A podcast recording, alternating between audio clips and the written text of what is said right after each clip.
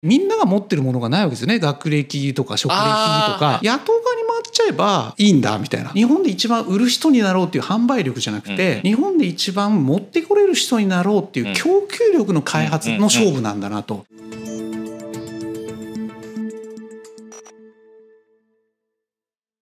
皆さんこんにちは。石野ようこそ。今回ですね株式会社クラシコムの代表取締役社長青木浩平さんをお迎えいたしましてクラシコムのブランディングですね。という、まあ、かなり大きなテーマですが、えー、それについてお話をいろいろとお伺いしていきます。青木さんよろしくお願いします。よろしくお願いします。お互いまあ非常におしゃべりな 非常におしゃべりな関係なので、はい、まあ、どれだけ枠で収められるかっていう焦点にはなってくると思うんですけど、はい、まあでも青木さんにはですね、はい、そこ気にしないで、はい、目いっぱいちょっとお話ありがとうございます、はい、あの僕もその辺はいろいろとお伺いしたことたくさんあるんで、はい、あのそんな感じでお話していきたいと思うんですけども、ね、もうご存知の方多いと思うんですけど今やもうちょっと上場もされて、はい、言葉悪いですけどイケイケな感じ ですけども、意外や意外。はい創業ですよね、はい、創業期、はい、知らない人からしたら、はい、まあ青木さんやり手だしおしゃべりだしもう最初からガツガツ言ってたんちゃうの？というふうに思われる方結構なんか多いような気がするんですけど、ね、まあ、僕ちょっとだけ聞いたことあるんですけど、はい。まあ、実はそうでもなかった、はい。はい、いうことがあって、はい、この辺ちょっといや青木さんだからできるんでしょとい。うことをちょっとなくすためにですね、なるほど、はい、そういうことがあってちょっとそのあたりから、創業期どうだったのかと、まあ、いかにダメだったかっていう話。いやいやいやまあ、そそこまで卑下しなくていいんですけど。いやいやいやそのそのあたりの話からちょっと入っていただくといいかなと思うんですけど、そもそもきっかけって何だったんですか、そもそも。だってもともとこれが別にねお父さんがやられてたとかそういうことじゃないそういうことじゃないんですよ、自分で始められた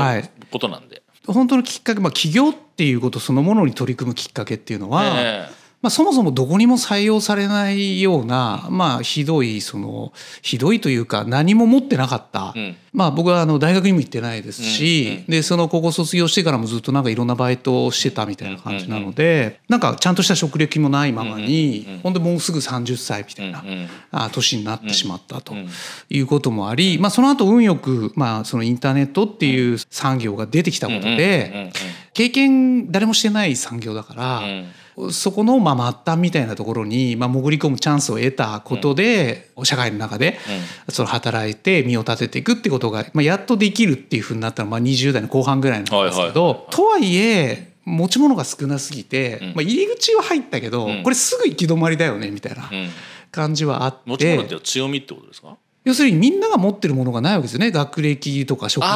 かあるいは経験とか人脈とか。もう何も持ってないわけですと。まあなんとかその誰も経験してる人がいないみたいな産業ができたことでそのまあ一応内側には入れたけれどもまあそこにもたくさんいろんなものを持ってる人たちがいてその中で普通に何か競争したりあるいは一生懸命自己研鑽したとてまあまあ知れてるよなっていう感じが当時の僕はそれは正しい認識だったかどうかは別として知れてるよなっていうふうに思っていて、でその時に運よく運よくというか、まあ、僕右派なので「金持ち父さん貧乏父さん」っていう本がちょうど出た頃なんです、20代後半って。当時ってビジネス書って覚えておられると思うんですけど、うん、なんかそんな可愛い表紙のビジネス書ってあんまなかったあまあもう文字いっぱい書いてある文字いっぱい書いてある。ハードなで結構あれ多分か可愛い想定のビジネス書として多分初めてに近いような、うんうん、僕みたいなやつでも読めるなみたいな。で手に取って読んでみた時に、まあ、あれに書いてあったのは一番いいのは投資家だと投資家になることだと。で投資家になるためにまずビジネスオーナーになれと。うん。なんなら僕は別にそういうふうには思ってないですけどその本では例えば従業員として出世を目指すみたいなのが、一番なんていうか本当はあの得しない生き方なんだよみたいなことが書いてあったわけですね、僕にとっては都合のいい話ですよね。その従業員として出世する見込みがもうゼロのやつが 読むわけですからえ何？みたいなこっちの方がいいんだみたいな。僕は今となったらこれは完全に騙されたなと思ってますけど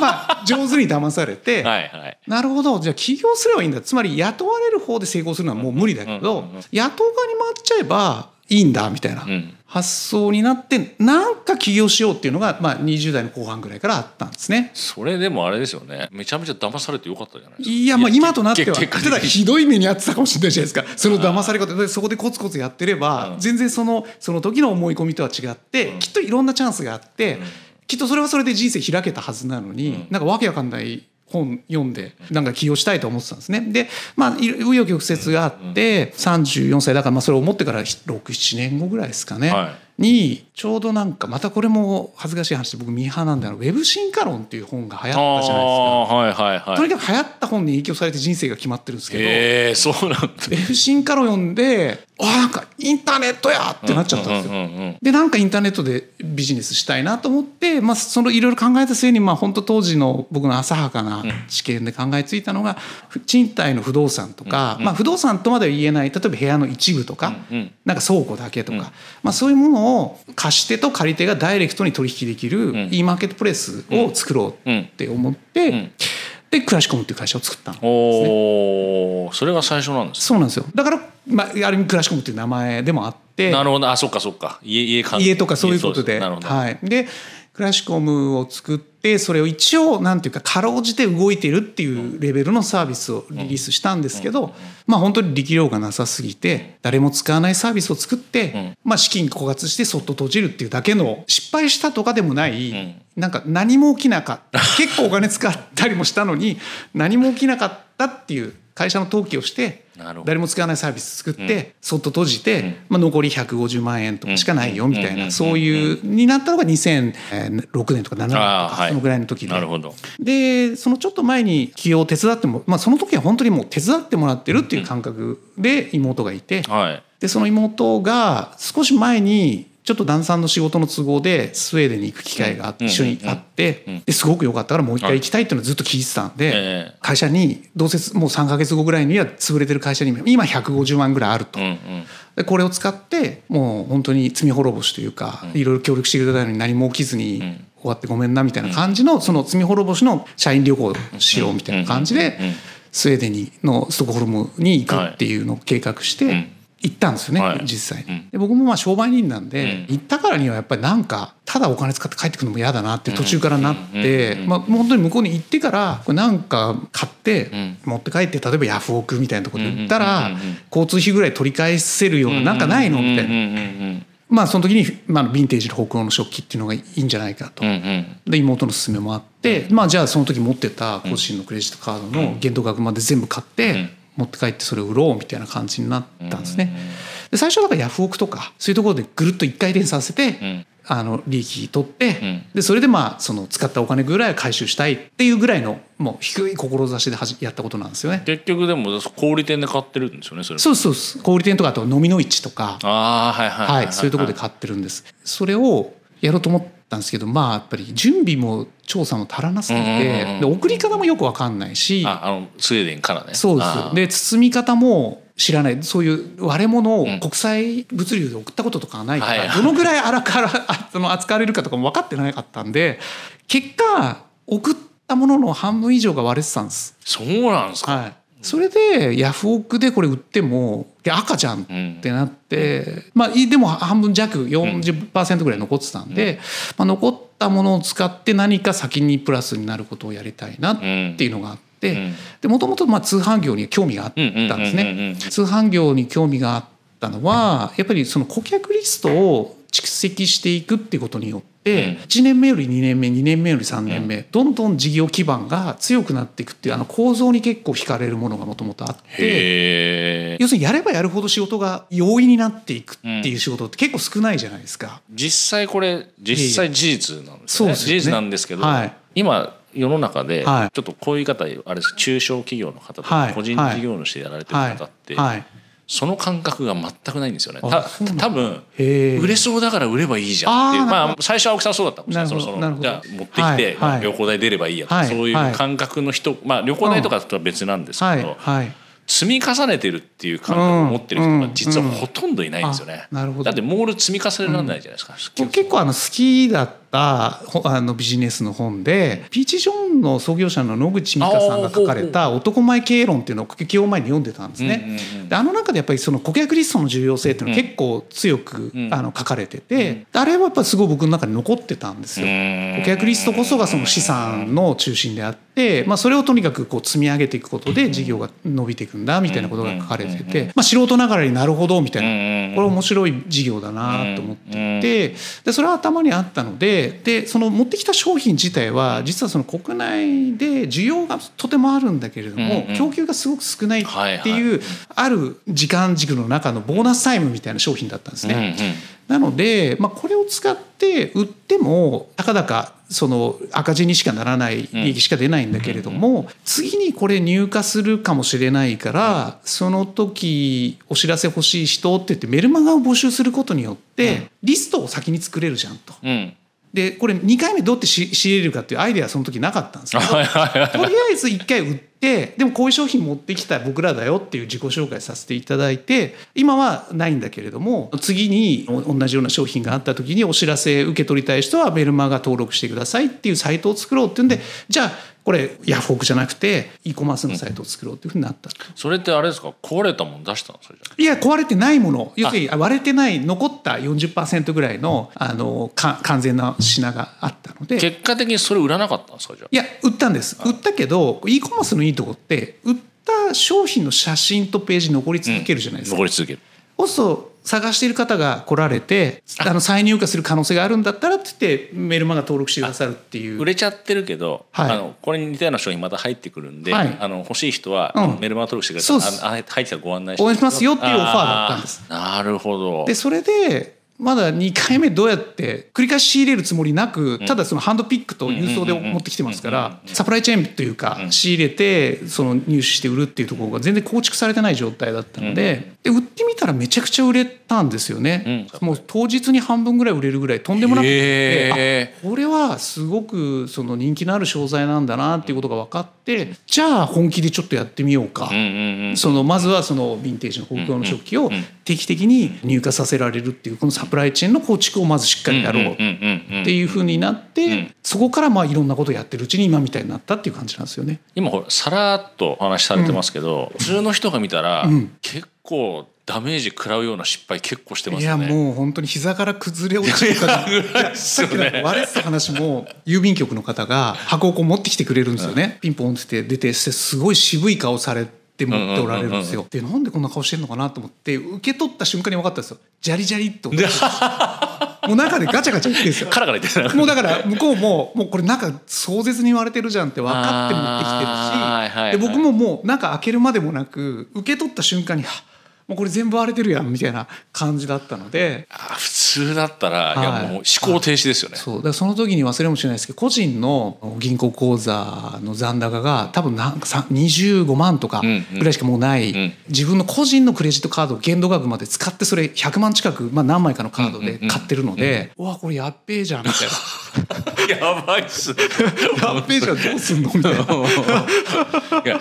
到底そういう感じには見えないんですけど、はい、でも今さらっと話されてたましたけど、はい、怒ってしまったことは、うん、なかなか立ち直れない壮絶なことなんですけど、うん、それをよく、そういう方向に転換できたなっていうのが。そうですね、やっぱり何だったんですかね。ちょっと今でも自分でもよくわからないですけど、大軸の方方角というか、まずそれが需給のバランスがおかしくなってる商品だってことには気づけたんですよ。あこれは持ってきさえすれば、要するにだから日本一になるためには日本で一番売る人になろうっていう販売力じゃなくて、日本で一番持ってこれる人になろうっていう供給力の開発の勝負なんだなと、需給のバランスが崩れてるってことなので。売る方は楽だけども実はだからなんでバランス崩れてるかって持ってくるのが難しいです。ってことは自分には向いてるなとまず思ったんですよね。そうか他の人できないですからね。こう反則とかなんか売り込みっていうの得意じゃないって自分では思ってたんでその供給網を構築するみたいなそういう結構コツコツ積み上げる系のやつは得意だったんで。バックヤード系ですもんね。そうそうそう いわゆる。なのでこれ持ってきさえすればいいっていう勝負だから、うん、自分には向いてる勝負だなっていうふうにまあ思えたっていうことと、まあ、そのリストっていうのが大事だよっていう、もともとのなんか浅い知識ですけど、うん、あったのでまあその2つがなんかそっち側に導いてくれた感じはありますよね。多少なりとも、大木さんご存知の方からすると、そんな売り込み下手だなんてっていうふうに皆さん思われるかもしれないですけど、でもなんとなくその僕からするとやっぱ青木さんがそういうふうにおっしゃるのは、自分から売り込みに行く人じゃないですもんね。ガツガツガツガツ行く人あんま上手じゃないんですよね。あの欲しい人にはお売りしますよっていうことぐらいがちょっとスタンスとしてはできることで、うんなかなかやっぱ売り込むっていうことがそんなに上手にできるタイプではないので。深掘りするのがめちゃめちゃ得意ですもんね。はいはい。まあそう、ね、そうすればそういう仕組み構築とかってまさにそれの連続じゃないですか、はいはい、そうですねそうですね。だからヴィンテージの北欧の食器を現地の素人のの人たちにお金を預けることでもうほぼ自動的にいっぱい送ってこられるみたいなバイヤー網とそれの採用の仕組みとか評価の仕組みとかインセンティブの仕組みとかっていうのをまあ作って、まあ、各国にその我々のバイヤーっていうのを置いて我々としてはもう来たものをただ出すだけっていうような状況にするっていうのを まあ本当に数か月ぐらいで作ってえ数か月で作ったんですかそうですね。だから2回目に行った時にはもうその現地でその人たち募集して採用して、うん、でもあのあの実質的には行かなくてもいいようにするっていうのだからもうそのにもうこれ何回も行けないなと思ったんでそうですよね。もう体も疲れるし、最終的にはまあ10人弱ぐらいの人たちを、まあ、あのここの3か国ぐらいでバイヤーとしてでもそれこそ会ったことないような人もいましたけど、うん、その人たちと。えあ会わないで採用したこともあるんですか？ありますあります。要は基本的には送ってきていただいたものが売れたら、粗利の何割かお返しするっていうシステムだったんです。でそうすると何が起こるかっていうと売れないとキャッシュ化されないんで、早く売れる人気商品を一生懸命探すんですよね。でかつ割れたりとかしたら割れた分は割れてない商品に原価配布されるっていうルールだったんで安全に送ろうとしてくれるんですよ。で基本的には10人ぐらいいる方にランクをつけて、で成績のいい人順で希望の予算を配分していくっていうふうにしてたんでそうするとやっぱりリスクが少ないんですよね、そのあんまり機能しないバイヤーが例えばたまたま入ってしまったとしても、予算ももともとそんなに配分されないし、売れなければ結局その報酬が発生しないんで。もちろんもちろんもちろん。だからそういう意味でそういう大丈夫な仕組みみたいなのを作っていろんな紹介だったりとかまあ、問い合わせっていうところを起点にとかっていうことでバイヤーを増やしていったっていう。ちなみにあのそれってなんかこういうやり方したらいいんじゃないかなっていうネタ元みたいのあったんですか、はい。はい、これはね彩りってあの四国の上勝町っていうところかな？要はお刺身とかの飾りで使う葉っぱを、あのいろんな日本中の料理店に卸されてる会社さんがあって。で町のお年寄りたちにネットでつないで、今例えばもみじの葉っぱ募集とかっていうと、おばあちゃんたちがみんな山に入ってって、その葉っぱを取って納品するとお金がもらえるっていう仕組みをやられてるところが結構当時テレビでもよく特集されてたんですね。あそうなんですか。でそれでなんか息子だか孫にお家買ってあげたみたいなおばあちゃんまでいるみたいなことが結構有名になってそれを見てたので知識とか経験が乏しい人に、まあ、あの自律的にお仕事をしていただいて、まあ、成果を上げる方法としてそれがなんか頭にはあって。まあ、こういうあの彩りで葉っぱ集めてくださるそのおばあちゃんたちを収益化するっていうあのビジネスのモデルと同じようにそのヴィンテージのほぐの食器を、まあ、飲みの市だとかセカンドハンズのお店みたいなところで探して我々に送ってくるっていうのまあ同じような形にできたら面白いなって思ったそこからエッセンスを受けて、はい、まあ、数か月でその仕組みを構築したと、はい、そうですね。その辺ですよね、はい、でも結構そこはあれですね。その本とか、はい、まあ、今の話はテレビの番組だったっていう話ですけど、はい。そこからインスパイアされて自分流に改良するのは結構得意なんですね、じゃあね。そうだから誰でも知ってるみたいな情報に影響されやすいんですよね。みんなが読んでる例えばベストセラーの本とか誰でも見てるテレビ番組でのこととかそういうのを普通に見てうわすげえこれやりてみたいな感じで割とそのなんていうかスッとやっちゃう。そのおすげえ俺もやりてえがポイントですね。そういやいや普通だとあおすげえなこれ、はいはい、以上って感じですけど、俺もやってみてって思ってやっちゃうのがすごいってことですね。そうなんですかね。いや結局なんかいいと思っても、はい、やんなかったらどうなるか分かんないじゃないですか、まあそうですね、結果がどうなるか分かんないからもうやっぱりやっちゃう人が最強だなと思ってるんで、まあ、やるといろんなことが分かりますからね、うん、その思ってたと全然違うことが起きるとか、うん、やっぱりその学びがすごく大きいっていうのはまあ結果論としてはあります、ね、いやでもまあ全て結果論なんですけど、はい。はいそれをそのピンチのタイミングでそそれを頭に思い浮かべて考えて結局それがあってまあそれが今の礎になってるまあそうですね。そうですね。やっぱり一貫してよく僕らが今日のテーマでもありますけどブランディングっていうところをまあフォーカスしてお話をあの向けてくださる方も多いんですけど実はなんかブランディング以前に効率化とか堅牢な仕組みとか生産性とかっていうところに実は結構そのブランディングみたいなことに手をつける前の7年ぐらいの時間ってほぼそれに費やしてる時間があるんですよね。いやこれいい話ですわ。結構そうそれ、はい、どっちかと逆なんですよね。はい、売りに行っちゃって、はい、後からそっち構築する人が結構多いんですけど、僕も実は逆だと思ってて。裏がしっかりしてれば、はい、いくら売れても波動に耐えられるしっていうのがあるから、ここしっかりしてることで、スタッフも最小限で済むとか、効率よく回るとかっていうの結構あったりするんでそれがやっぱりまずベースとして、はい、その最初の時はそういう、まあ、仕組みを作り、はい、バックヤードそういう形で構築してって、はい、で結果的にはまあ売れるって分かってたわけなんで、うん、それがうまく入ってくれば、ね、そういうことですね、うん、なのでこれやっぱ僕らが運良かったのは、うん、販売するっていうところはそんなに心配しないで良いビジネスで、うんうんうん、そのむしろその継続的に需要に合わせて入荷させることをいつも心配しなきゃいけないというビジネスだったので、売り込むよりもとにかく先にサプライチェーンとかオペレーションのところを構築せざるを得ないっていうことが会社のカルチャーを作ったんだと思うんですよね。なるほど、うん、だからもともとそういうことをすごく理解してて、うん、いやなんか先はこっちだとかって意思決定というよりもしょうがなくそうしてることがでもその中で社員は増えていきますから会社のカルチャーとして自然とまず土台作んないと売るものないよねみたいなそのことが会社全体の基礎になってる希少な商品希少な人気商品を一生懸命獲得して売るっていうある意味ではなんかスケールとてもしそうにないようなそのビジネスから始めたことによって土台をまず構築徹底的にやるっていう癖が会社のなんか DNA の中にこうがっつり入ったんだと思うんですよね。これもだから本当に青木さんが言うから「うん、うん、そうですよね」って聞こえちゃうんですけど、はい、いやそもそものほら 最初のその北欧のアンティーク雑貨、うん。うん。それだって妹さんのちょっととねぎらうじゃないか、なと今までって言って行きたいって言ったら一緒にお詫びの印として。そこで行って、まあ、でもどうせ行くんだったらちょっと仕入れて売ってみようかっていう、まあ、旅行代出ればいいよねって、そうですね。でそこで半分以上が割れ、普通じゃなかなかいややっぱバックヤード大切ですよねって言うけどもなかなかそこまで考えられないよねっていうのがある中で。